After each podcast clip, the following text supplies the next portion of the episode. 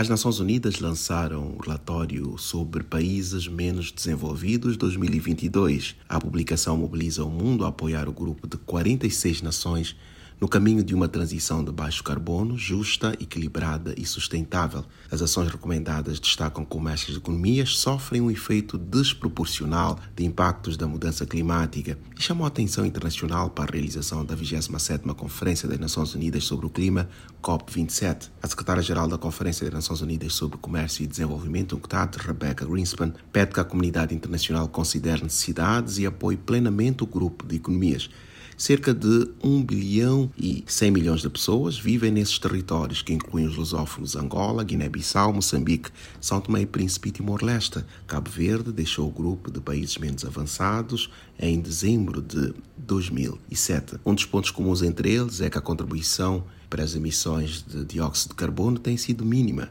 em 2019, o total esteve 4% abaixo do lançamento global de gases de efeito estufa, mas em 50 anos, cerca de 69% das mortes mundiais causadas por catástrofes relacionadas com o clima ocorreram nestes contextos.